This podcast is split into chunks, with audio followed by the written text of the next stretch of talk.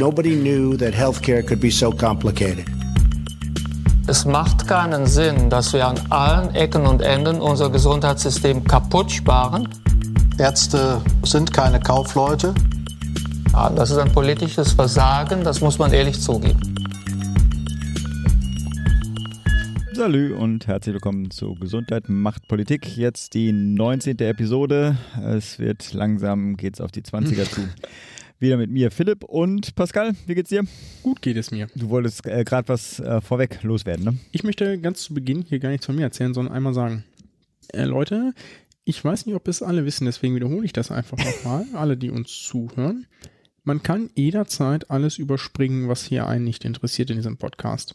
Wenn ihr zum Beispiel absolut gar nicht daran interessiert seid, was Philipp und ich in so in unserem kläglichen Leben tun, dann überspringt das einfach. Oder wenn euch das Interview, wenn ihr da echt kein Interesse dran habt an diesem Interviewpartner, dann überspringt den noch. Oder ihr wollt heute unbedingt die News zu Spahn hören, aber auf keinen Fall die News zu Yameda, dann überspringt doch einfach einen Punkt und geht direkt auf die News zu Spahn. Wie geht das? Egal, ob ihr das über die Webseite öffnet, also gesundheitmachtpolitik.de, ich mache das eben nochmal. Da sieht man aktuell noch die GMP 18b. Und da sieht man ganz fett direkt den Play-Button. Da kann man draufklicken und hört man die ganze Episode. Aber wenn man sich nur ein Stück nach unten scrollt, nur ein wirklich kleines Stück, dann taucht da so eine Liste auf in diesem Fenster, wo so ganz viele kleine Punkte stehen. Zum Beispiel hier Ärzte, Finanz und AXA, Twittern wie Rüddel, Vorstellung Katrin Henning-Pla, etc., etc., etc. Und dann jeweils mit so einer Zahl davor. Zum Beispiel hier 1933. Oh, das ist vielleicht eine schlechte Zahl ausgewählt. äh, nehmen wir hier. Was ist denn gut am Koalitionsvertrag 2432? Wenn man sich das jetzt anhören möchte, dann klickt man da drauf. Wenn man da draufklickt, überraschenderweise springt dann das Abspiel einfach direkt zu diesem Punkt. Damit kann man alles überspringen, zum Beispiel das, was Philipp und ich hier so von uns geben und direkt zu den News springen. Genau. Und dementsprechend kommt man relativ schnell dahin. Das heißt, wenn euch dieser gesamte Podcast eigentlich zu lang ist, diese knappe Stunde, die wir probieren aufzuzeichnen, die ihr nur bestimmte Sachen da raushören wollt, dann nutzt das doch damit. Genau. Gerade wenn ihr zum Beispiel nur den Murks hören wollt, dann einfach nur zum Murks springen. Genau. Das geht auch. Der Philipp gibt sich dem viel Mühe mit. Also nutzt es doch auch einfach. Das macht es euch sicherlich einfach, weil sicherlich nicht alles interessant ist, was wir hier für euch erzählen. Naja, wir sind natürlich der natürlich Meinung, dass es, dass es schon so ist, aber. Ja, also genau, wir, wir halten es für äußerst wichtig, relevant. Wichtig, relevant und hörenswert. Nein, ähm, doch eigentlich schon. Aber was, ich, was man natürlich auch machen kann, ist einen Podcast über eine App ab, anzuhören. Zum Beispiel auf dem eigenen Smartphone oder Tablet. Und da gibt es verschiedene Apps, zum Beispiel eine, die nennen sich meistens Podcatcher, ja, also von Catch Fang, ne, to Catch Fang. Und man kann da einfach Podcast eingeben, irgendwie im App Store und dann findet man sicherlich eine App und auch diese bieten dann die Option, zum Beispiel einerseits den Podcast zu abonnieren, sprich man wird immer informiert, wenn es einen gibt und kann ihn auch zum Beispiel automatisch runterladen, je nachdem. Und man kann theoretisch auch direkt da auch diese Kapitelmarke nutzen. Ja, ja und vor allem, äh, man ist halt auch ähm, äh, nicht nur zeitsouverän, das ist ja Podcast ja immer, aber man ist ja auch dann auch räumlich ein bisschen souveräner, wenn man das auf seinem Smartphone hat und dann einfach leichter mitnehmen kann, ohne dann auf eine Internetverbindung angewiesen zu sein. Genau, also falls ihr da irgendwie äh, in, der, in der in naher Zukunft die Sachen überspringen wollt, nutzt es. So. Genau, aber jetzt zu dir. Genau. Ich habe das Interview verpasst. Ich wollte eigentlich wirklich dabei sein. Wie kam das? Ich musste arbeiten. Aber das hat ja beim letzten Interview auch geklappt. Ich bin jetzt, seit ich aus dem Urlaub wieder da bin, auf einer neuen Station. Ich glaube, das hatte ich schon erwähnt. Mhm. Ne? Und dass es da aufgrund von aktuell Pflegepersonalmangel ein paar Betten gesperrt sind, hatte ich, glaube ich, vielleicht auch erzählt. Dementsprechend nämlich weniger Patienten und es ist tendenziell genau. ein Stück Und wir hatten alle äh, gehofft, dass du deswegen weniger Arbeit hast, aber Pustekuchen. Ich habe mir tatsächlich äh, in diesem, auf dieser Station ist auch das, ja, der ist ja Überwachungsbereich, könnte man ihn nennen. Das ist so eine abgespeckte IMC. IMC steht für Intermediate Care. Das ist also sozusagen das Zwischending zwischen Intensivstation und, äh, und peripherer normaler Station. Auf der Intensiv macht, kann man ja so ziemlich alles machen, je nach Haus natürlich auch ein bisschen unterschiedlich, aber so tendenziell erstmal ja. Während man auf einer IMC häufig nur Monitorbetten hat, also Leute Patienten überwachen kann, aber nicht alle nicht alle Feinheiten der Therapie fahren kann, zum Beispiel wie keine, keine Dialyse etc. Ne? Oder manchmal auch nur nicht invasiv beatmen, nur nicht invasiv beatmen. Da gibt es so verschiedene Abstufungen. Bei uns haben wir so einen Überwachungsbereich, der ist nochmal so ein bisschen abgespeckt. Da gibt es einige Therapiemöglichkeiten, aber eben nicht alles. Der hat vier Betten, ne, das ist sicherlich sinnvoll, in jedem Krankenhaus sowas zu haben, um Patienten im Zweifelsfall einfach geringer monitoren zu können. Und den habe ich, betreue ich seit einer Weile mit. Einfach, damit ich mehr zu tun habe. Wer ist denn der Und Meinung gewesen, dass du weniger, zu wenig zu tun hast? Und es macht auch Spaß. Ne? Ja, klar. Also das muss man auch sagen.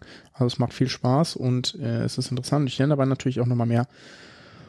Und dann kann es natürlich sein, dass so wie an äh, besagtem Donnerstag, war es ein Donnerstag, ne? Äh, Ja, Donnerstag früh. Ja, genau, an besagtem Donnerstag gab es plötzlich einen Notfall. Ja, und dann musste ich eine Dame, die, äh, die akut Luftnot hatte, also dyspnoisch war, äh, da reinnehmen und die entsprechend überwachen. Da muss man erstmal herausfinden, was los ist. Ne? Und dementsprechend habe ich es so gar nicht geschafft, dem Philipp zu schreiben, dass ich jetzt eigentlich gerade nicht kann, ne? weil ich dann erstmal damit beschäftigt war zu gucken.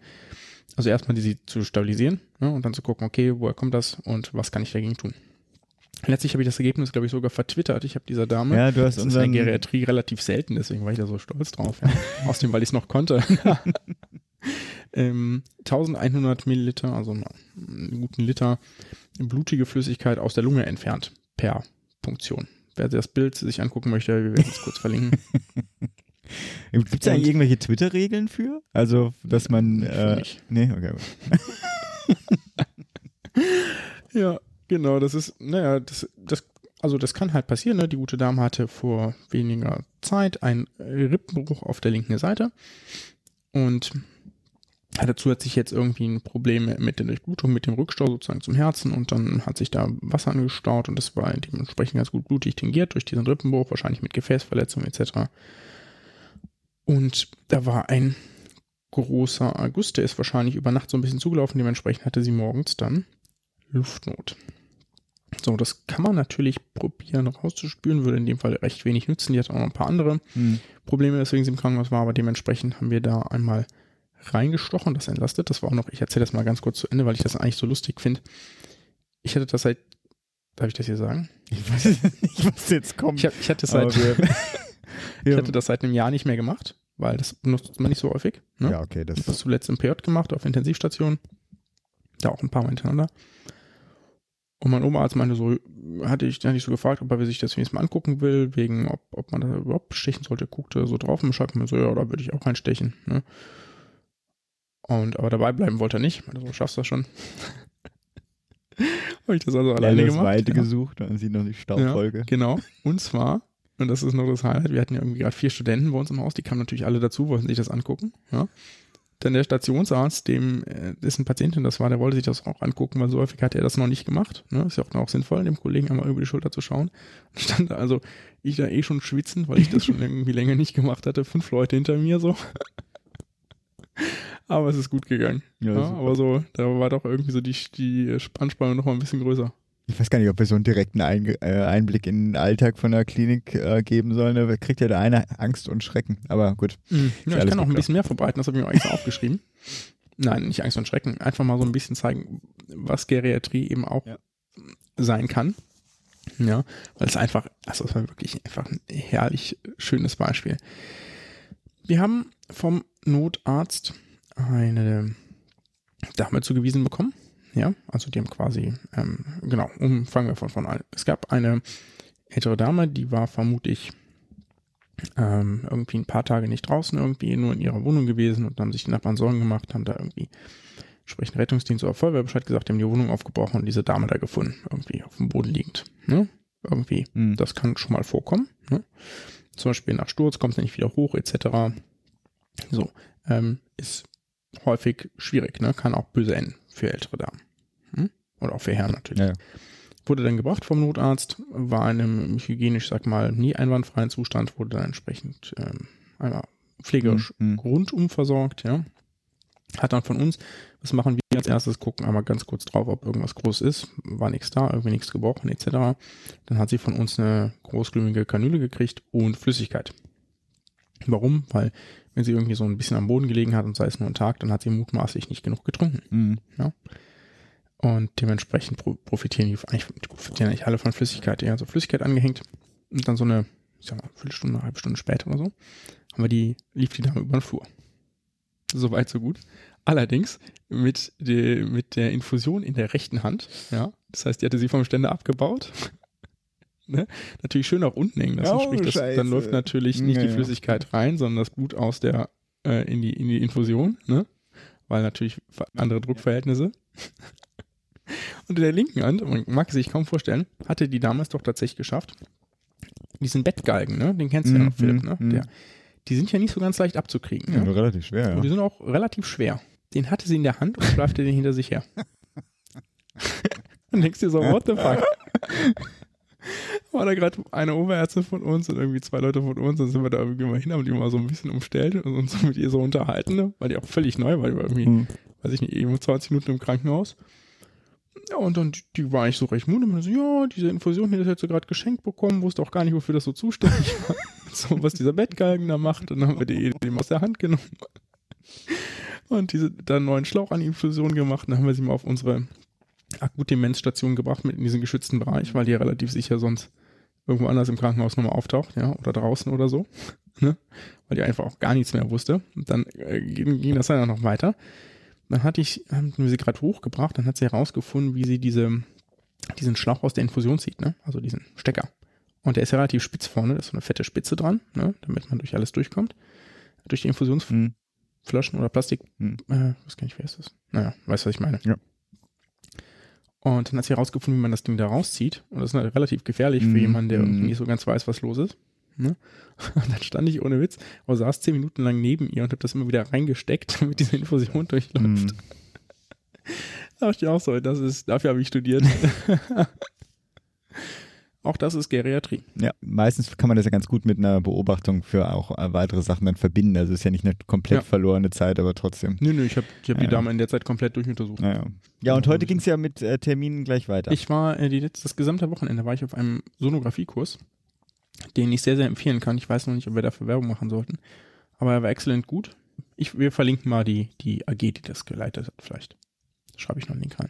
Der war sehr, sehr gut. Das ging, war ein Abdomenkurs. Da habe ich in drei Tagen ge gelernt, das gesamte Abdomen strukturiert zu schallen. Also den gesamten Bauch, alle Bauchorgane etc. Und das war sehr gut. Und während ich vorher gar nicht so wusste, was ich so ja, also ich hätte immer so ein bisschen, ich konnte schon so ein bisschen was schallen, aber eher so selbst beigebracht und nicht strukturiert etc.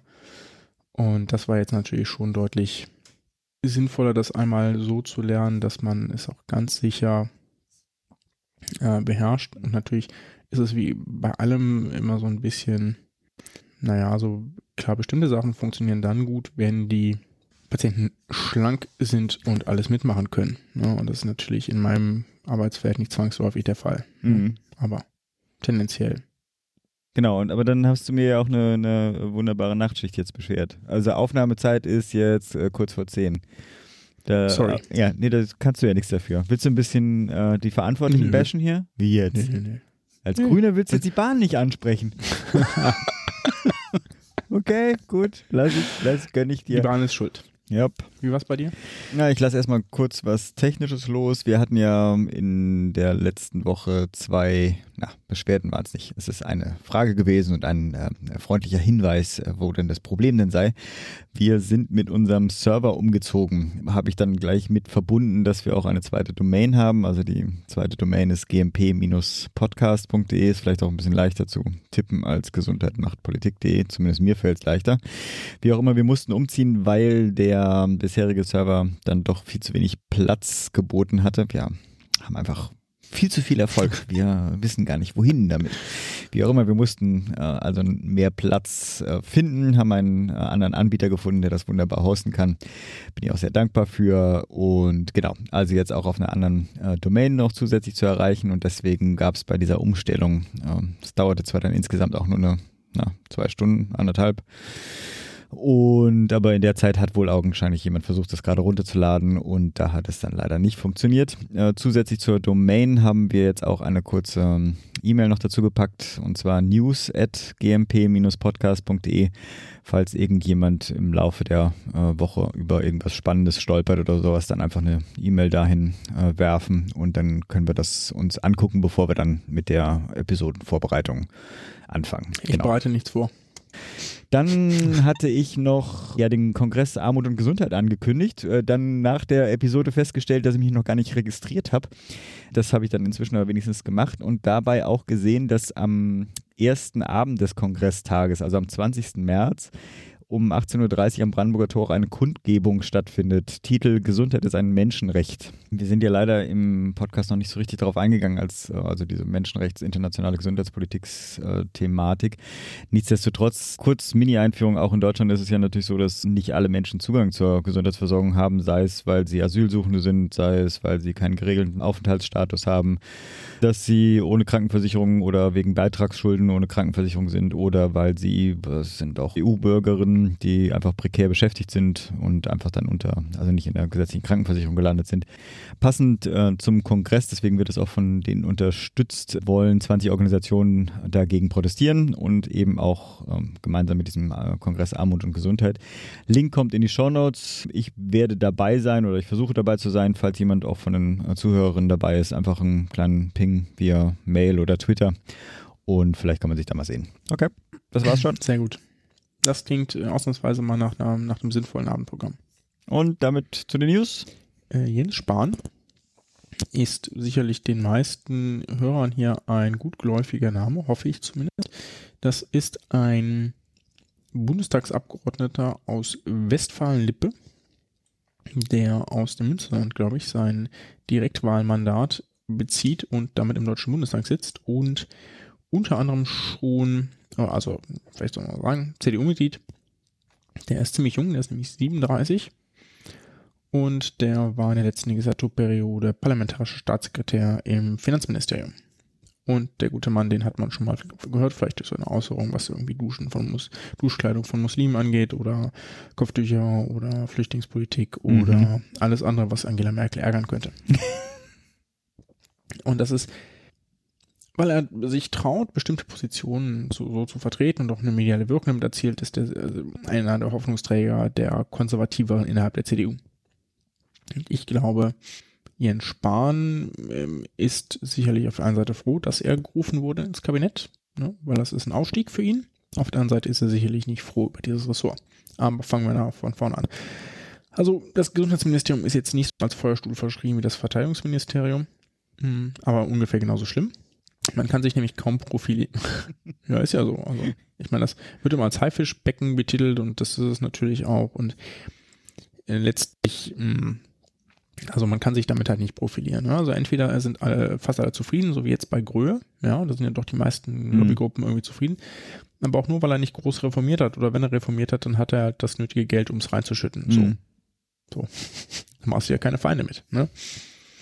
Wenn du allerdings große Veränderungen schaffst, ne, also was veränderst und damit auch deinen Namen verknüpfen kannst, dann sind Teile der Selbstver Selbstverwaltung automatisch unzufrieden. Ja. ja? Äh, Beispiel zum Beispiel Ulla Schmidt. Ja? So, die war nachher einfach nicht mehr, nicht mehr gemocht von vielen. Ne? So. Das nicht nur danach, liegt am währenddessen, hm? ja.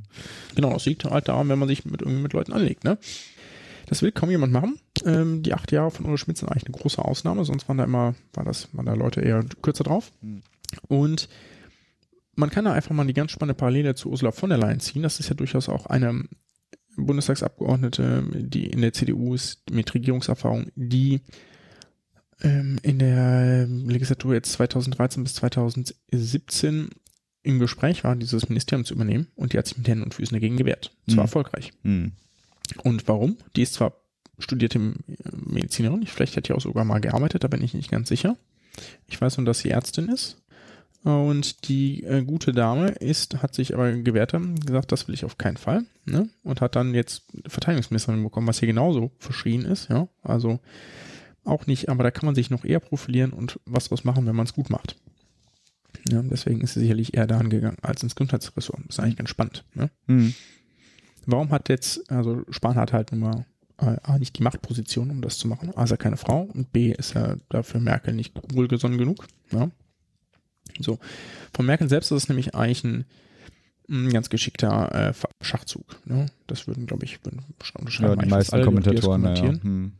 Genau, der wird nämlich einerseits wird natürlich in die Fraktionsdisziplin äh, eingebunden, sprich, der kann nicht einfach wild mit Parolen um sich schießen, das wird ihm ein bisschen schwerer fallen. Wird gleichzeitig mit einem eigenen Ressort belastet ähm, und das habe ich gerade schon gesagt, das, da wird es ihm sicherlich etwas schwerer fallen, ähm, sich zu profilieren. Dazu kommen wir gleich aber nochmal. Und, und wenn er sich mal nicht so richtig profilieren kann, dann wird es ihm schwer fallen, sich als natürlicher Merkel-Folger aufzubauen. Ne? Ganz im Gegensatz zu Annegret Kramp-Karrenbauer, die gerade Generalsekretärin geworden ist, beziehungsweise werden wird am Montag, wo das, das natürlich ein Posten, mit dem man sich maximal profilieren kann, wenn man es gut anstellt. Andererseits ist natürlich auch noch sehr jung und wer mit dann irgendwie, irgendwie 41 vielleicht auch ein bisschen arg jung. Ne? Ich meine, klar, in Österreich geht das auch zehn Jahre jünger, haben wir festgestellt, aber was, und das, ich meine, das ist ja auch genau die Rolle, die er, er sich sieht. Ne? Also, wenn man all die Selfies mit Kunst immer sieht, dann weiß man, was, wofür er sich hier hält in Deutschland.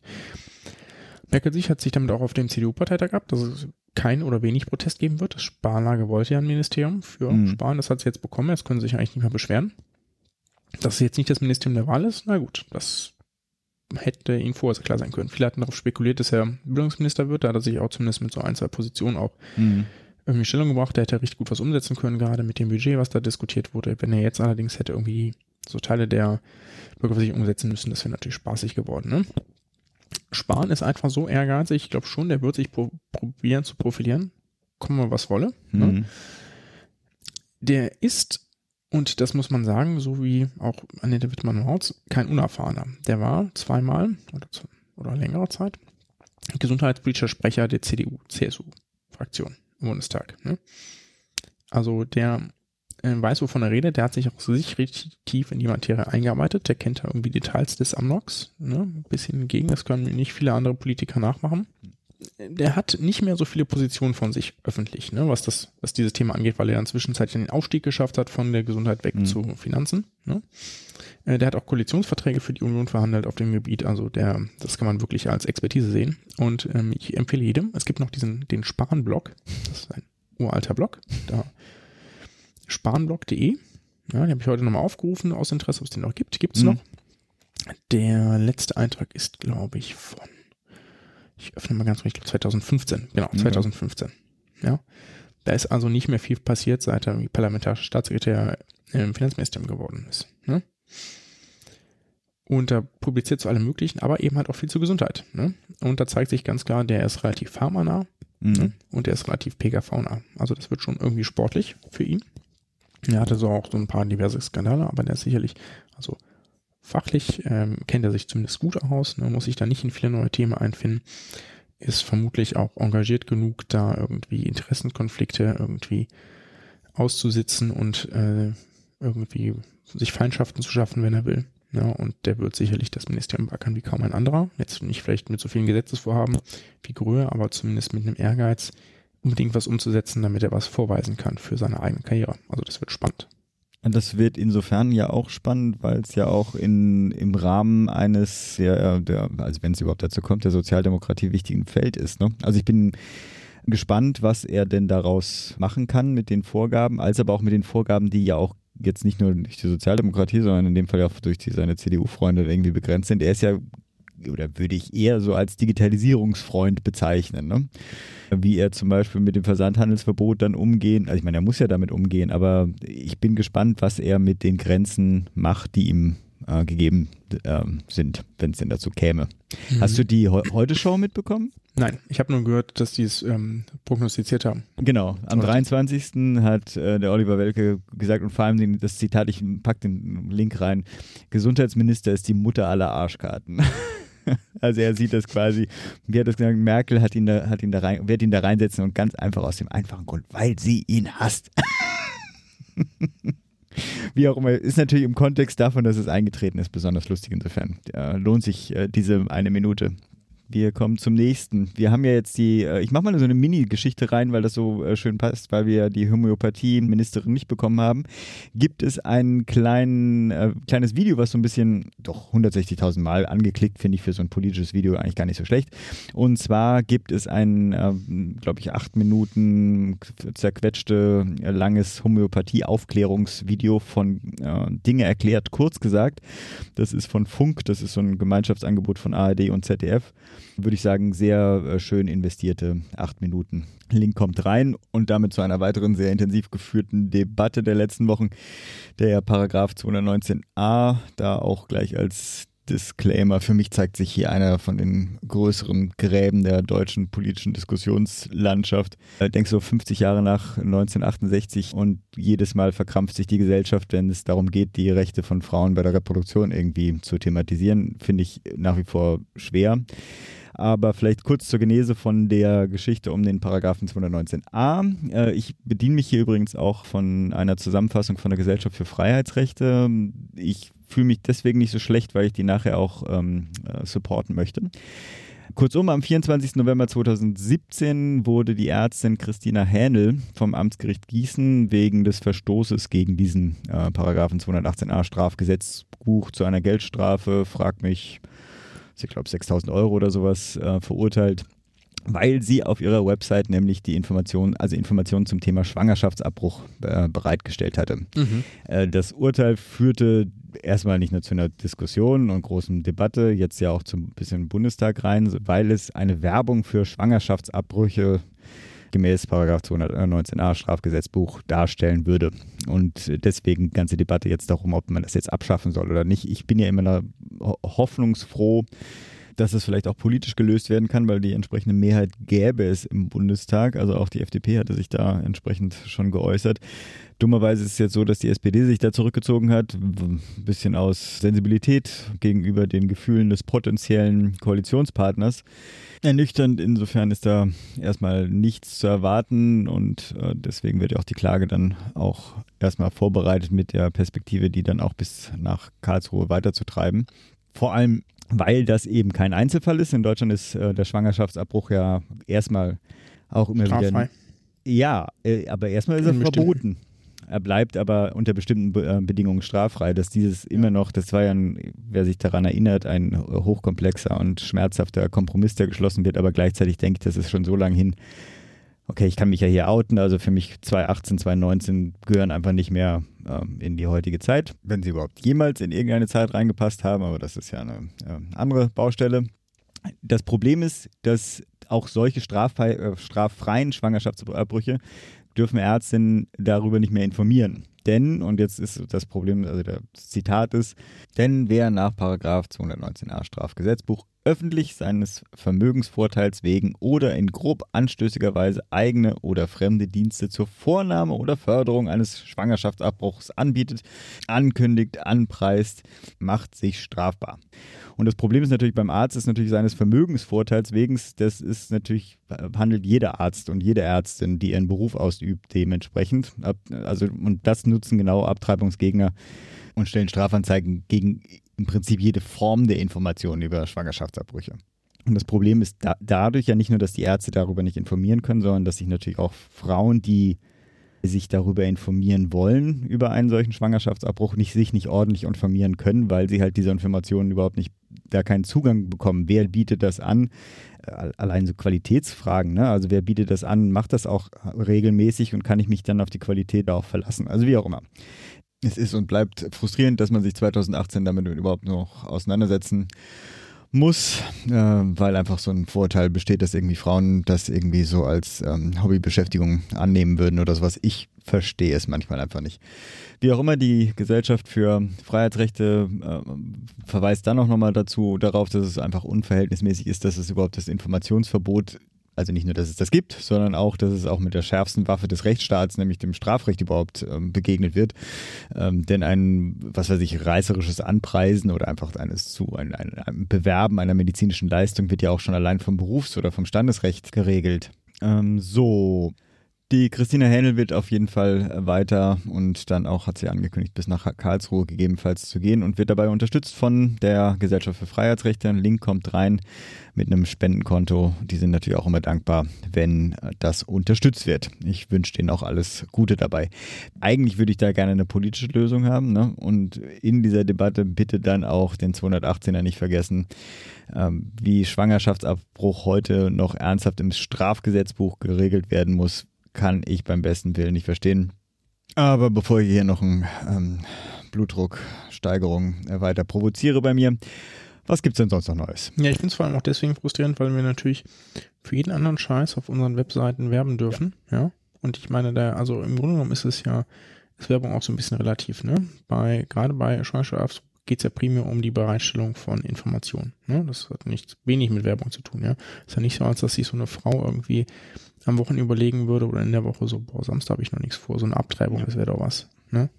Das, also, das ist ja so Bullshit, wer auch immer das glaubt. Ja, das ist ja, das ist ja in einer, in einer Notsituation eigentlich wie viele medizinische Entscheidungen, getroffene Lebensentscheidungen oder zumindest überlegte Lebensentscheidungen, ähm, ein eine unge meinetwegen ungewollte, vielleicht ungeplante, wie auch immer, vielleicht auch gewollte Schwangerschaft, das mag ich da im Einzelfall gar nicht beurteilen wollen, aus verschiedenen Überlegungen, wie auch immer die geartet sind, eben ähm, doch nicht zu Ende zu führen. Ne? Und da hat niemand irgendwas mitzuschaffen, außer die Frau, die da eben in dieser Situation steckt, die schwanger ist, ne? weil niemand anderen tangiert das primär. Ja, sollte man meinen, aber das, ähm, jetzt gibt es ja auch das, also man ist ja verpflichtet dazu, ein äh, psychologisches Gespräch dazu zu führen. Also auch da ist, ähm, don't get me started. Ja. Genau. Wollen wir so. ein anderes Thema? Rügen wir uns hier nicht weiter auf. Gehen wir zum nächsten, zu den nächsten News. Es gab ein Bundesgerichtshofurteil zu Yameda. Mm, Yameda ist eine, ich glaube, sie selbst würden sich eher so als Arztsuche bezeichnen, ne? Mhm. Ähm, Yameda ist aber dann letztlich auch eine Arztbewertungsplattform, ne? wo man Ärzte, offizielle Ärzteempfehlung, so, so ist der. Also man kann da sozusagen Ärzte suchen und dann sieht man da Ärzte, die sind irgendwo zwischen 1,0 und sonst irgendwas bewertet. Ich weiß gar nicht, ob irgendjemand 6 erreicht. Mhm. Ich glaube eigentlich nicht, ne? Mm. So, und da, wenn ich jetzt hier zum Beispiel da mal irgendwie Heidelberg eingebe und dann suche ich vielleicht einen Orthopäden, ich bin da jetzt einfach mal drin, dann ähm, lande ich da und dann gibt es hier irgendwie, der Beste hat irgendwie hier 1,2, 1,1 Bewertung, oh, gibt es auch 1, 2, 1, 0 das sind die ganzen für die Privatpatienten. Und dann werden die hier so aufgelistet nach Verfügbarkeit, ob die nur Privatpatienten behandeln, äh, der Umkreis, ob die Bilder hinterlegt haben, etc. etc. Also man kann sich da rein theoretisch, kann man sich informieren und ähm, Noten sammeln sozusagen, zu sehen, okay, andere Patienten waren offensichtlich sehr mit zufrieden und weil die da zufrieden waren, möchte ich da auch hingehen. Das funktioniert im Grunde genommen wie auch eine Laptop-Bewertung, wenn ich mir mhm. einen Laptop kaufe. Ja. Ist natürlich auf der einen Seite sehr legitim, ne? weil sozusagen Patienten oder Menschen haben sich immer irgendwie über auch Dienstleistungen ausgetauscht und dann wurde halt gefragt, sag mal, kennst du denn nicht einen guten Orthopäden? Wir bleiben mal bei dem Beispiel und dann hat er gesagt, so, ja, ich war da und da war ich jetzt zufrieden, oh nee, da würde ich nicht hingehen. Ne? Und im Grunde genommen ist das sozusagen einfach die Vergrößerung der Reichweite diesbezüglich. Das ist das, was die Meinungsfreiheit angeht. Was er mir aber dann gemacht hat, also ist darüber hinausgehen und nicht mehr neutral zu sein. Es gab schon mal eine Klage gegen die, wo Ärzte gesagt haben, wir wollen nicht, dass uns Leute hier bewerten können. Und das ist äh, rechtens, das hat das Bundes, der Bundesgerichtshof jetzt auch wieder bestätigt, ne? Das ist schon, dass da der, ähm, der Informationswert sozusagen dem, dem Privatheitswert des Arztes da überwiegt. Ne? Und das aber ist aber nur zulässig, wenn man das als neutraler Informationsvermittler tut. Und das hat ja wieder zumindest in der letzten Zeit nicht mehr getan. Ich weiß nicht seit wann. Mhm. Auf jeden Fall haben sie Werbung eingeblendet, auch wenn ich mich jetzt, weiß ich nicht, jetzt hier einen Arzt anklicke, dann hat zumindest bis ähm, zu diesem Urteil ist da auch Werbung eines Arztes in der Nähe aufgeploppt, der eine bessere Wertung hat. Mhm. Ja? Die ja dafür gezahlt haben, weil sie ein Premium-Paket gebucht haben. So, das kostet sicherlich einiges an Geld. Hm, so ein Premium-Paket und damit haben die natürlich auch nicht Geld gemacht, Kasse gemacht. Und da haben die, haben die Richter gesagt, das dürft ihr nicht, ne? Ihr müsst jetzt A, das Konto dieser Ärzte löschen, weil die hat ja geklagt. Und B, ähm, dürft ihr, ist das, äh, dürft ihr euch damit nicht mehr auf die Medien- und Meinungsfreiheit berufen, weil ihr da eure Rolle als neutraler Informationsvermittler verlasst ähm, und dementsprechend müsst ihr es, äh, müsst ihr die wegmachen. Mhm. Das haben sie, glaube ich, auch getan. Ne? Aber es wird sicherlich weitergeklagt werden, weil es noch genug andere Ärzte gibt, die da nicht stehen wollen und dann vielleicht sich darauf berufen, dass, ähm, weil es immer noch einen gibt, Unterschied zwischen Premium-Kunden und normalen oder nicht Kunden bei Yameda gibt, ne? also die, die nur ein normales Profil haben, weil die anderen haben natürlich Fotos drin und natürlich weiß jeder, wenn da ein Foto drin ist, dann klicke ich eher drauf, ne? Oder weiß ich nicht, wenn ich dann noch sonst irgendwas da habe, ne? Dann, also das wird sicherlich ähm, noch zu weiteren Klagen führen. Ne? Und objektive Portale gibt es sicherlich besser als Yameda. Würde ich hier einfach mal ganz klar sagen, auch wenn ich damit natürlich potenziell irgendwas heraufbeschwöre, ja. Ich würde hier einfach mal die weiße Liste empfehlen. Passt ja auch ganz wunderbar zu unserem Interviewgast. Das ist ja auch von der Bertelsmann Stiftung. Das ist so ein, ein guter, neutraler Wegweiser fürs Gesundheitswesen. Ja. Tada. Ja, ja. Wir sind fast durch. Ich habe trotzdem noch was. Auch wenn das jetzt wirklich schön äh, zu nutzen gewesen wäre als Übergang von der Bertelsmann Stiftung Weiße Liste zu unserem Interviewgast. Ich, also, was ich nicht erzählen werde, kommt nur in die Shownotes, ist natürlich wieder weitere Chaosmeldungen zu Masern und ähm, wie schlecht wir in Europa da abschneiden. Und auch eine kleine Initiative aus Berlin dazu. Was ich auch nicht sage, ist, dass die, der, eine Bilanz zum Strukturfonds vorliegt, was wir sozusagen als Nachfassen von dem Interview mit Herrn Professor Busse haben. Was ich einen Satz mehr dazu sagen möchte, weil ich das so spannend fand, ist eine Nachricht von Google, ähm, oh meine Güte, AI, also KI im Deutschen, also künstliche Intelligenz die jetzt einen äh, Bericht im, jetzt muss ich nachgucken, äh, Nature rausgebracht haben, wonach sie, also diese künstliche Intelligenz mit einem Algorithmus entwickelt hat, wie sie Kreislaufprobleme. Was hast du gesucht? Den, das englische Abkürzung oder was? AI steht es im Genau, Titel. Artificial Genau. Intelligence.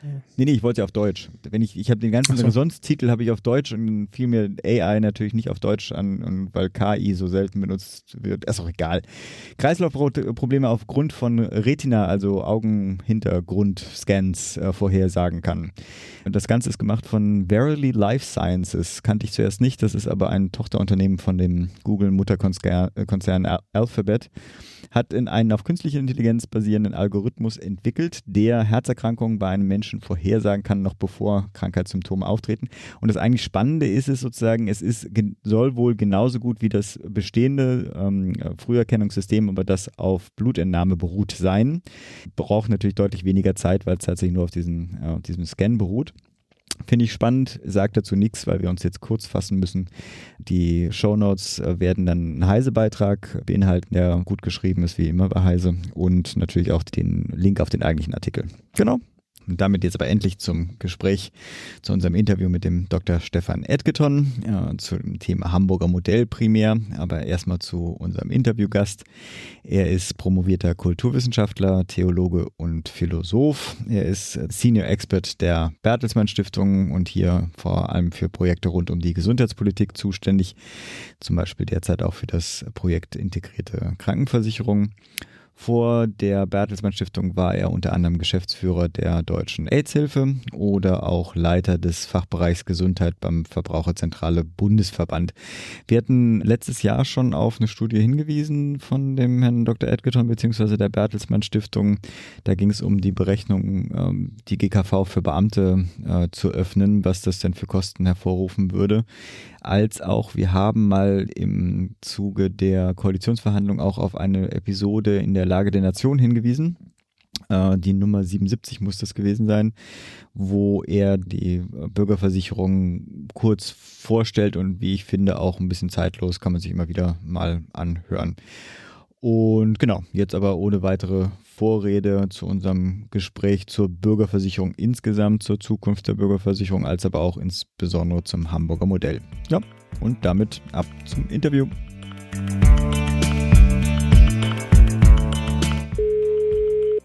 Stefan Elgeton. Ja, Herr Edgerton, Philipp Schunke hier. Guten Morgen. Ja, hallo Herr. Den Pascal erwische ich gerade nicht. Ich nehme mal an, dass der gerade über die Station läuft und noch Patienten zu versorgen hat. Ähm, und das ja, das gönne hat ich. Vorrang dann natürlich. hat er wenigstens eine gute Ausrede dafür. Ich denke, wir fangen einfach trotzdem mal an. Ein bisschen der Hintergrund, warum wir sie holen, ist, dass uns aufgefallen ist, dass ein paar Kernbegriffe der politischen Diskussion auch von uns quasi so reingeworfen werden in die Diskussion, als ob jeder eigentlich schon ein Verständnis davon hätte, was es denn eigentlich alles ist. Zum, uns ist aufgefallen, allein bei der Bürgerversicherung, in den letzten Wochen habe ich häufiger mal Gespräche geführt, wo ich dann auch mal die Frage gestellt habe, was das denn ist. Und dann bestehen doch er erhebliche Missverständnisse schon darin, also unterstellt wird, natürlich, mit Bürgerversicherung würde dann die Krankenkassenvielfalt auflösen und es gäbe eine Einheitskasse, äh, was äh, im politischen Diskurs häufig immer genannt wird. Ich dachte immer sozusagen, die Akteure wüssten das trotzdem schon. Einen anderen Begriff, den äh, Pascal und ich die ganze Zeit rumschmeißen, ist der Verweis, naja, wenn die Bürgerversicherung nicht kommt, dann haben wir ja immer noch das Ham Hamburger Modell als Einstieg.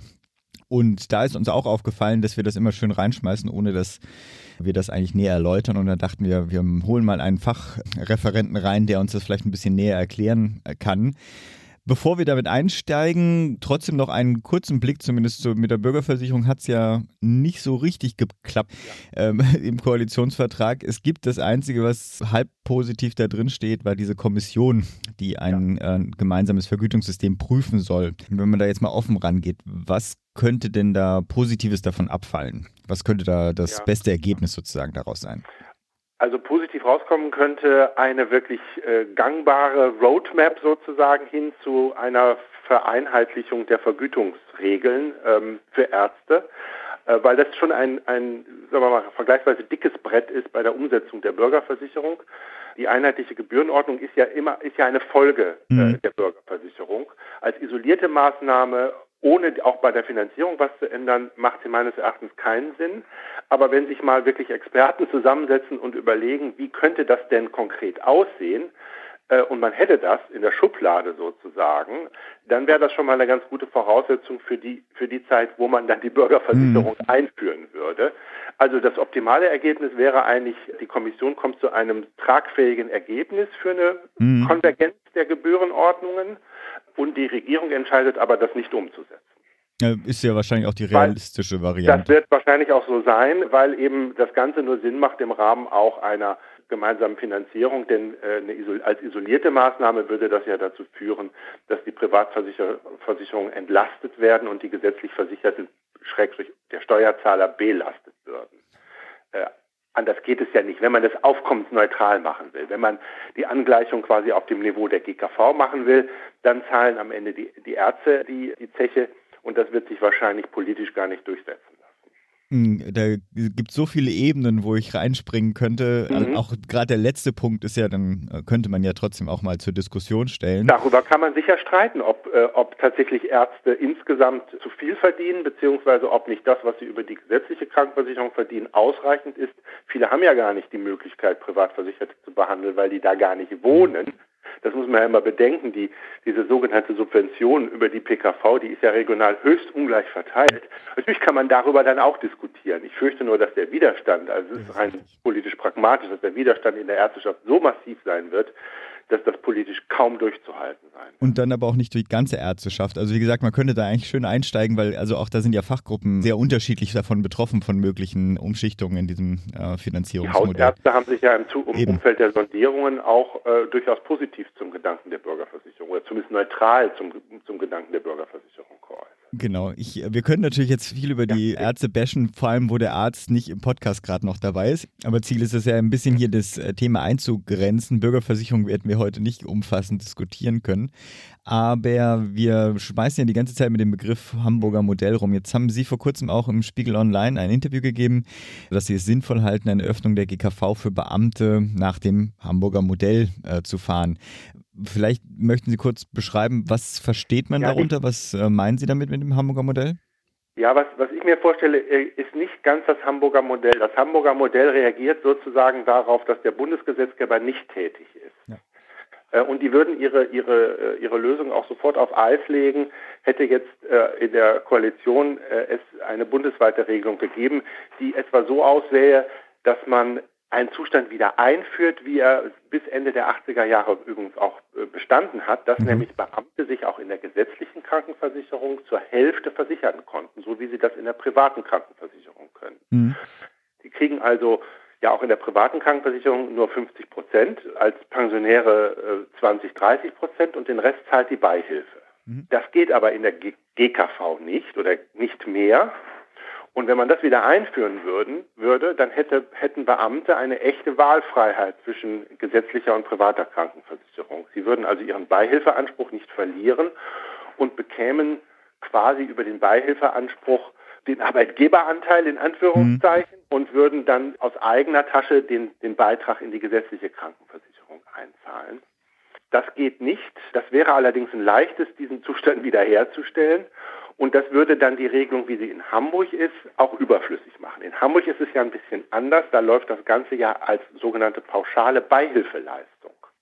Also die Hamburger können ja das Sozialgesetzbuch 5 nicht ändern, mhm. aber sie können ihr Beihilferecht ändern. Und in Hamburg ist es so, die Beihilfe zahlt sozusagen den Arbeitgeberbeitrag als pauschale Beihilfeleistung aus und dann kann sich der Beamte freiwillig gesetzlich versichern und zahlt dann nur noch den Arbeitnehmerbeitrag. Gilt ja erstmal nur für neue Beamte, wenn ich das richtig äh, verstanden habe? Also na, es gilt auch für die, die jetzt schon in der gesetzlichen Krankenversicherung okay. sind. Die sollen davon profitieren. Perspektivisch ist das natürlich eher für die, die neu ins Beamtenverhältnis kommen, weil die sozusagen noch die Wahl haben. Mhm. So ganz klar wird mir das auch nicht, ob die Bestandsbeamten sozusagen, wie weit die wechseln können oder nicht. Das, das ist mir aus den Unterlagen jetzt auch nicht so klar geworden. Ich, ich finde auch im Diskurs, ich weiß nicht, ob Ihnen das erlebt, ich, wir benutzen es ja auch sozusagen als das Hamburger Modell, aber es sind ja auch wirklich nur erste Schritte, die da klar geworden sind, was da kommt. Also das so als fertiges Modell schon zu bezeichnen. Ich glaube, ich äh, springe darauf so an, weil zumindest mal ein Land angefangen hat, etwas zu tun. Also nach ja. dieser ewigen Debatte über die große Veränderung durch die Bürgerversicherung ja. und keinen Schritten weiter ist sozusagen ein Land mal mit irgendetwas vorangeschritten und ich glaube, da versucht jeder sozusagen da sehr viel Hoffnung reinzulegen. Also eine kritische Nachfrage oder eine, eine, ein mögliche, mögliches Problem mit dem Hamburger Modell ist ja eigentlich auch, dass dadurch die Kosten für die GKV tendenziell ja steigen würden und die PKV dadurch ein bisschen entlastet würde. Das kann ja nicht ganz im Sinne des Erfinders sein. Hängt davon ab, wer, äh, wer wechselt. Also wenn, wenn es im Wesentlichen die betrifft, die jetzt schon gesetzlich versichert sind, ändert sich für die GKV gar nichts mhm. und für die PKV auch nicht. Wenn im Wesentlichen die wechseln, die ein sozusagen wirtschaftliches Interesse daran haben, also die mit Kindern oder mhm. die mit Vorerkrankungen äh, oder so, für die die Bedingungen in der PKV ungünstig sind, dann sind das natürlich nicht die besten Risiken für die gesetzliche mhm. Krankenversicherung. Das ist richtig. Wechseln aber auch diejenigen zum Beispiel, die sich äh, in jungen Jahren an einer Universität sind und verbeamten lassen und aber perspektivisch auch nochmal eine, eine Karriere jenseits äh, des Berufsbeamtentums ins Auge fassen, die also vorsorglich in der gesetzlichen Krankenversicherung bleiben mhm. wollen, dann sind das durchaus gut, könnten das durchaus gute Risiken sein.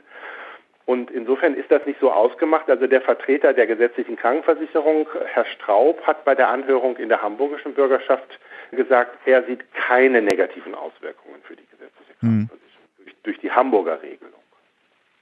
Ich überlege jetzt auch, äh, letztes Jahr erschien ja auch eine Studie von Ihnen, ne? da, da werden wir auch nochmal einen Link reinsetzen, wo Sie ja deutschlandweit eine Kalkulation aufgemacht haben. Ich glaube, das haben wir auch im Podcast schon erwähnt. Da ging es ja darum, die GKV für Beamte auch durch, also zu öffnen und welche Mehrkosten entstehen auf der einen Seite. Ich glaube, das war primär in den neuen Bundesländern aufgrund der Altersstruktur, als aber auch auf der anderen Seite, welche Entlastung auf Bundes- oder auf Länder Länderebene entsteht. Und ich glaube, da kam ja auch relativ große, ich habe die Zahl nicht, 60 ja, Milliarden. Etwas, also wir haben ein äh, theoretisches Szenario ja. gerechnet. Wir haben ein Szenario gerechnet, äh, das voraussetzt, wir hätten quasi schon die Krankenversicherungspflicht für Beamte, ja. die gesetzliche, also ähnlich wie für Arbeiter und Angestellte.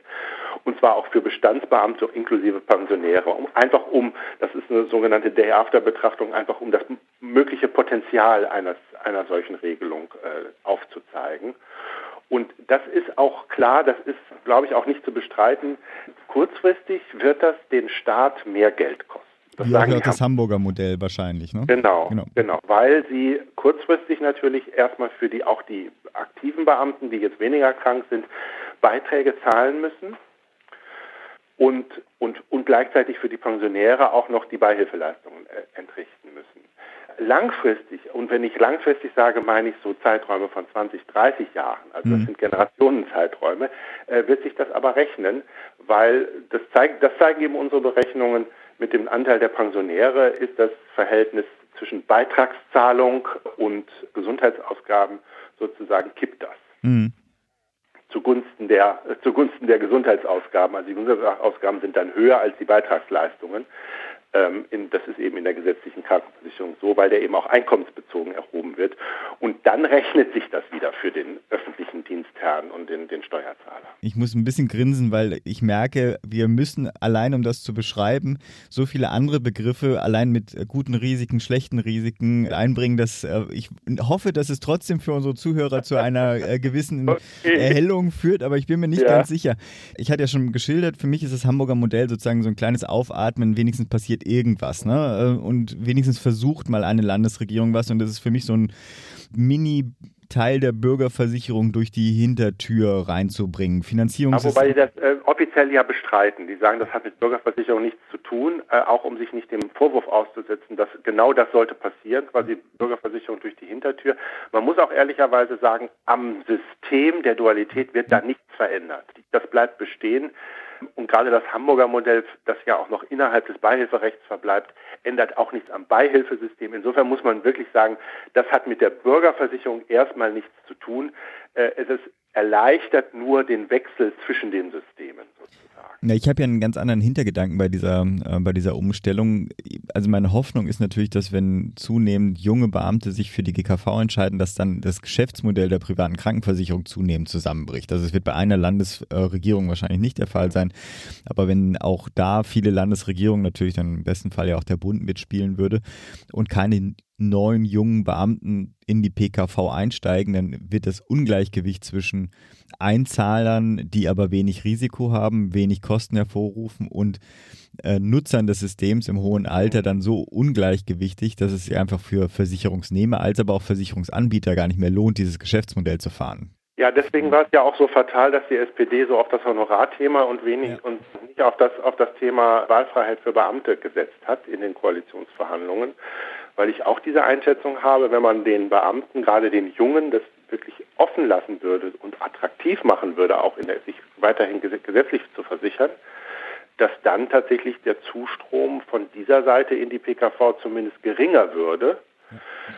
Kombiniert mit der Maßnahme, dass man den Mindestbeitrag für die Selbstständigen abgesenkt hat, äh, wo von den Selbstständigen her auch die Bedingungen in die mhm. GKV zu gehen attraktiver würden, könnte ich mir das genau so ein Szenario auch vorstellen. Da sind wir. Aber da hat die SPD eine andere Priorität gesetzt. Ja, mir fehlt da leider auch der Einblick in die konkreten Verhandlungsabläufe. Die Frage ist ja auch dann, also äh, wenn man merkt, mit der Union sind Themen der Finanzierung, der Öffnung für Beamte äh, etc. nicht durchsetzbar, dann versucht man natürlich auf anderen Ebenen weiterzukommen.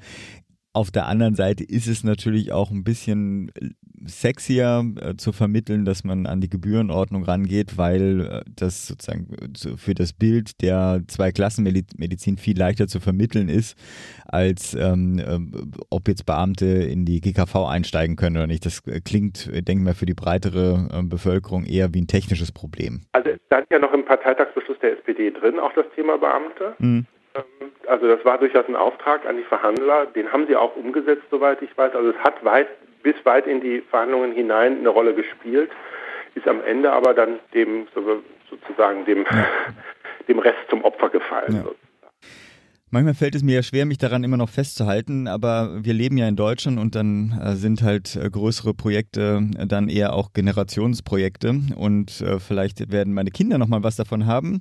Aber wenn wir das nicht aufgeben sollten, die Bürgerversicherung, Klammer auf, ich verstehe nach wie vor nicht, warum die CDU sich da so gegen wehrt, zumal ja auch in ihrer eigenen Wählerschaft eine relativ große Zustimmung da existiert, wie dem auch sei. Welche Schritte wären denn vielleicht auch wenn man so will, in welcher Reihenfolge denn sinnvoll, wenn man das große Projekt nicht auf einen Schlag um, umgesetzt bekommt? Also wir haben sie im Grunde schon angedeutet. Also die Bedingungen für die Berufsgruppen, die bisher sozusagen die Basis der PKV darstellen, in der GKV zu erleichtern, für Selbstständige den Einstieg zu erleichtern. Da wird jetzt was passieren, das finde ich auch gut. Äh, und für Beamte die Wahlfreiheit, das wäre, glaube ich, eine wichtige Maßnahme. Dann denke ich, muss man nochmal äh, ran an das Thema Portabilität der Alterungsrückstellung. Mhm. Das ist eine Maßnahme, die auch innerhalb der PKV ja ein Problem darstellt, dass ich eben zwischen den Unternehmen nur mit Verlust wechseln kann.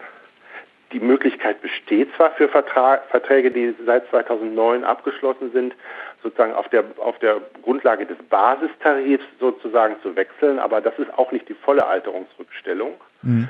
Äh, da ist äh, das sind ein paar juristische Probleme, die man da lösen muss, nämlich wem gehört die eigentlich? Kann man die individualisieren oder nicht? Da gibt es unterschiedliche juristische Auffassungen dazu. Denn das wäre ja in einem, in einem Schritt hin in die Bürgerversicherung entsteht ja die Frage, was passiert dann eigentlich mit den Alterungsrückstellungen? Bleibt das in der Versicherungswirtschaft oder nehmen die Versicherten das mit, um quasi ihr Alterungsrisiko dann auch in einer Bürgerversicherung sozusagen ja. abzufedern? Ähm, also das sind Fragen, die man, die, man, äh, die man zwischendrin schon klären muss. Und das Thema gemeinsame Honorarordnung, was jetzt Thema der Kommission ist, wird auch ein Thema sein, das man klären muss. Also Dinge vorzubereiten mhm. für den Tag X sozusagen, wenn der politische Wille da ist, die Bürgerversicherung auch wirklich umzusetzen. Also Sie sind noch guter, guter Hoffnung, ja? ähm, naja, meine Hoffnung bei der Honorarkommission ist ja, dass sie ein gutes Ergebnis hat, aber es am als später aber dann nicht für isoliert umgesetzt wird, ja. aber dann erst später umgesetzt wird. Ja, das, das, das wäre meine Hoffnung. In der, in der konkreten um Umsetzung merkt man dann eben, dass es wer am Ende Gewinner und Verlierer einer solchen isolierten Maßnahme wäre. Und das, das kann auch dann auch die SPD eigentlich nicht mehr wollen. Mhm. Anzunehmen, ja, ist richtig. Ich überlege gerade, ob ich jetzt so eine lokalpatriotische Frage stelle, aber es ist, wahrscheinlich gilt das ja für alle Länder. Die Frage ist ja eigentlich, soll dieses Hamburger Modell Schule machen? Ähm, ich denke jetzt primär an Berlin, weil ja auch dann die Mehrheitsverhältnisse das ermöglichen würden äh, mit dem rot-rot-grünen Senat. Wäre das etwas, was äh, Nachahmer finden ja, sollte, dieses äh, Hamburger Modell? Ja, das, das ist für Berlin, glaube ich, genauso attraktiv wie, wie für Hamburg. Ich weiß auch, dass im Berliner Senat darüber nachgedacht wird, das zu machen. Mhm. Auch in Thüringen gibt es solche Überlegungen. Also es gibt durchaus Bundesländer, die das, äh, die das überlegen. Wobei ich jetzt nicht weiß, ob die eins zu eins das Hamburger Modell übernehmen ja, ja, oder ob die nochmal eigene Regelungen finden werden. Das wird man dann sehen. Möglicherweise warten die auch erstmal ab den 1. August und gucken, ja, wer, wie viel machen davon Gebrauch, wie, Was für Kosten. Wie, mhm. bewährt sich das, welche Kosten entstehen mhm. und so weiter. Aber also ich sag mal so eine Zeit wie jetzt, wo Berlin gerade boomt und auch mhm. trotz hoher Schulden vergleichsweise gute ha Haushaltssituation äh, existiert, sind natürlich eigentlich dafür geeignet, solche Investitionen in die Zukunft zu tätigen. Und das ist eine Investition in die Zukunft. Eine Zukunft, die sozusagen 20, 30 Jahre äh, wegliegt, aber ich zahle heute mehr, damit in 20, 30 Jahren die öffentlichen Haushalte äh, entlastet werden. Das finde ich wirklich nachhaltige Haushaltspolitik und ähm, das würde ich so einem Finanzsenator wie Kollatz an durchaus zutrauen, dass er auch so, so weit denkt. Ich denke, wir sind durch. Mhm. Ich hoffe, wir haben nicht mehr Fragen auf. Ja, das ist immer das Problem. Ich merke das aber auch in der Diskussion. Man wirft dann auf einmal mit Begriffen rum, die eigentlich alle nochmal erklärungsbedürftig wären. Ja. Wie gesagt, ich hoffe, wir haben nicht mehr Irritationen ge gestiftet als Aufklärung ja. ge geleistet. Ich danke für das Gespräch und wünsche erstmal noch Gerne. eine schöne Woche. Danke. Das wünsche ich auch. Bis, Bis dann. dann. Tschüss. So, ich war ja dabei. Wie fandest du's? Ja, ich fand's natürlich spannend, das zu hören, dass ich nicht dabei war, weil ich dachte so, Alter, was für ein Fanboy. das, das, ist natürlich, also ich fand's, also natürlich bin ich auch für die Bürgerversicherung. Das haben wir hier, glaube ich, auch schon ein paar Mal erwähnt, auch einfach, weil wir beide natürlich auch ähm, entsprechend links im gesundheitspolitischen Spektrum stehen. Aber man hätte das durchaus kritischer diskutieren können. Ja, also so Frage 1 und so, was das optimale Outcome wäre, das, das war ich sogar noch ganz spannend, ne? weil ich so, ach ja, das ist ja irgendwie ganz cool. Das optimale Outcome dieser Kommissionslösung, das hatte ich so gar nicht drüber nachgedacht, dass ja. man dann vielleicht schon so einen Fahrplan hat. Ne? Jetzt mit den Sparen wird das ja sicherlich nicht kommen. Obwohl das ja ähm, zweckoptimistisch ist. Ne? Also ich meine, das ist so, bevor wir nichts bekommen, versuchen wir wenigstens das zu interpretieren. Das ist was. Genau, also, ja. aber das ist ja so, hat ja auch gesagt, was ist das optimale Outcome? Ne? So. Aber dann dieses, so, ja, ja, aber das wird sich ja langfristig rechnen, ne? Da muss man sagen, so, ja, aber halt 20, 30 Jahre, weißt du, was das für ein politischer Zeitraum ist? Wer soll denn das umsetzen? Ne? Ist, sagt ja, doch Hamburg. niemand, äh, ja, bla bla. Aber es geht doch um äh, da ums politische Prinzip, dass du, wenn du sagst, so ja, das wird sich in 20, 30 Jahren rechnen, das kannst du machen, so wie Gerhard Schröder irgendwie mit der Agenda 2010, dann wirst du doch abgewählt dafür. Politisch. Das hätte man nicht mal ruhig mal, oder das hätte, so jetzt bin ich natürlich ein bisschen böse, das hätte man ihm halt auch mal sagen können. Ne? So. Ich sehe das Und, gar nicht so kritisch, aber ähm, ja, aber ich wollte ja, ich wollte sozusagen ich. da einmal so richtig auch drauf zuspitzen, dass das natürlich ähm, trotz der aus meiner Sicht sinnvollen Idee, äh, halt Komplexes umzusetzen. Ne? Und sich da schon irgendwie gucken muss, dass man, ähm, weil wenn man das, wenn man das so unkritisch sieht, dann wird man halt die, die, die Bedenken nie ausräumen können. Ne? Sozusagen kritische Fragen, um einen Bildungsauftrag für unsere Gesellschaft zu erfüllen.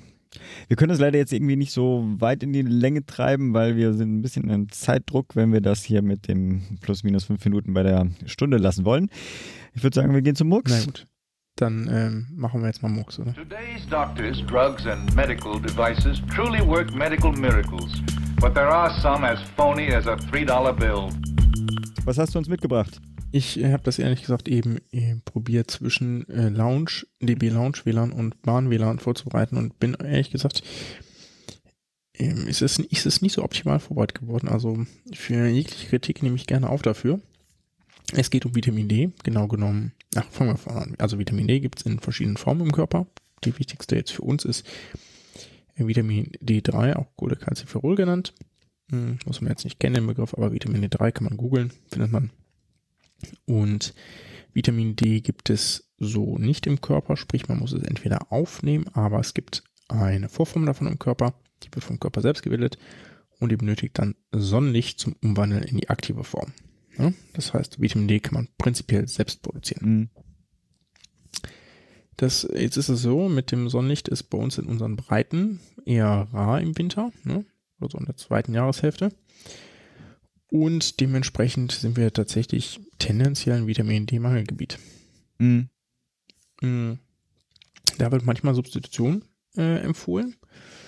Und die Frage ist natürlich, weil Vitamin D-Substitution, das ist ganz lustig, ne? Ich hatte das vorbereitet, kam hier eben nach Hause, liegt hier auf dem WG-Küchentisch äh, Vitamin D3-Kapseln. Echt jetzt? Ja. das habe ich schon wieder. gewollt. ne?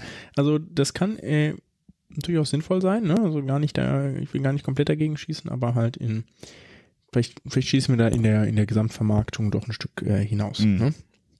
Also, äh, Vitamin D ist im Körper zum Beispiel dafür wichtig, das sorgt für die Kalziumaufnahme im Darm, ne? also sozusagen Kalziumresorption und dann auch für den Einbau von Kalzium in Form von Hydroxylapatit in den Knochen. Ne? Das macht den Knochen stark. Mhm. So kann man es ganz vereinfacht ausdrücken mhm. und dementsprechend ist es zum Beispiel eine wichtige Prophylaxe für Osteoporose, also Knochendichte ähm, Minderung, die dann zu leichteren Brüchen führt, insbesondere im Alter. Ne? Postmenopausal ähm, deswegen gibt man als Medikation zum Beispiel ganz klassisch, machen wir in der Geriatrie super häufig, ne, vor irgendwie Osteo, also bei irgendwie Osteoporose, aber noch nicht Fraktur, würde man dann zum Beispiel ähm, Vitamin D3 und Calcium geben. Ne? Mhm. Ganz klassische Kombination.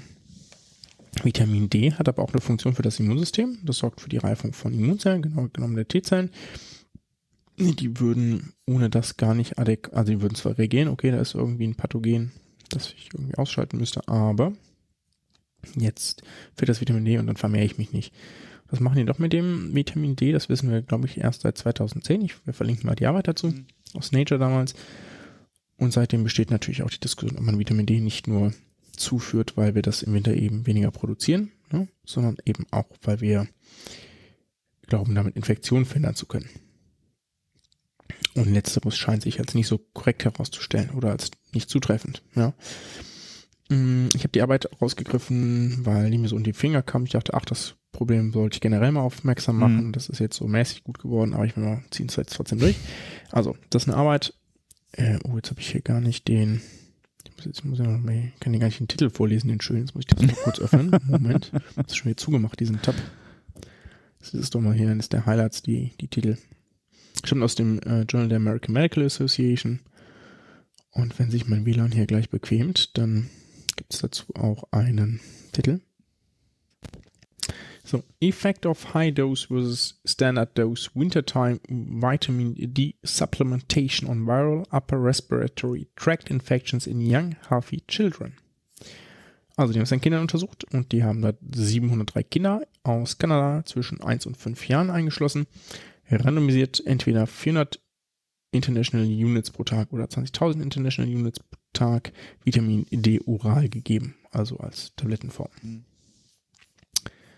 Soweit so gut, kann man machen. Mhm.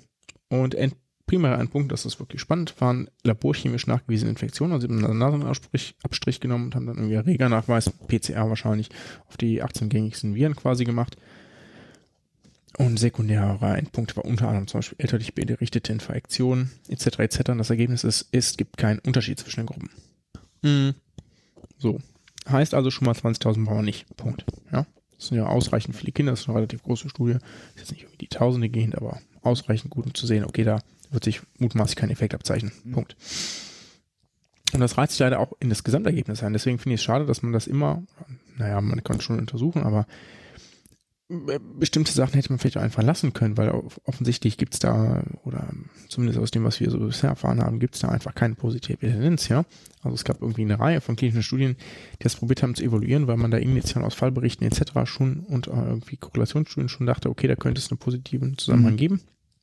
Aber es gibt da eigentlich bezüglich der Prävention von Infekten gute Studien zwischen, nicht gute, aber zumindest hinweisgebende Studien zwischen von Erwachsenen, auch von Kindern, die immer gezeigt haben, so ja, nee, so richtig gibt's da keinen Zusammenhang. Ne? Entweder waren die Studien natürlich klein oder kurz oder so. Aber auch so Meta-Analysen haben da eigentlich, haben da eigentlich zumindest bei Kindern keine wirkliche Assoziation gezeigt. Mhm. Ja, es gibt ein paar Meta-Analysen, die gezeigt haben, dass es manchmal, äh, also einzelne davon waren irgendwie so ein bisschen positiv, je nach Einschlusskriterien für äh, bestimmte Erkrankungen, aber eigentlich nicht für Kinder. Ne? Und jetzt ist es so ein bisschen schade, weil die Forscher schreiben, scheinen offensichtlich doch sehr überzeugt davon zu sein.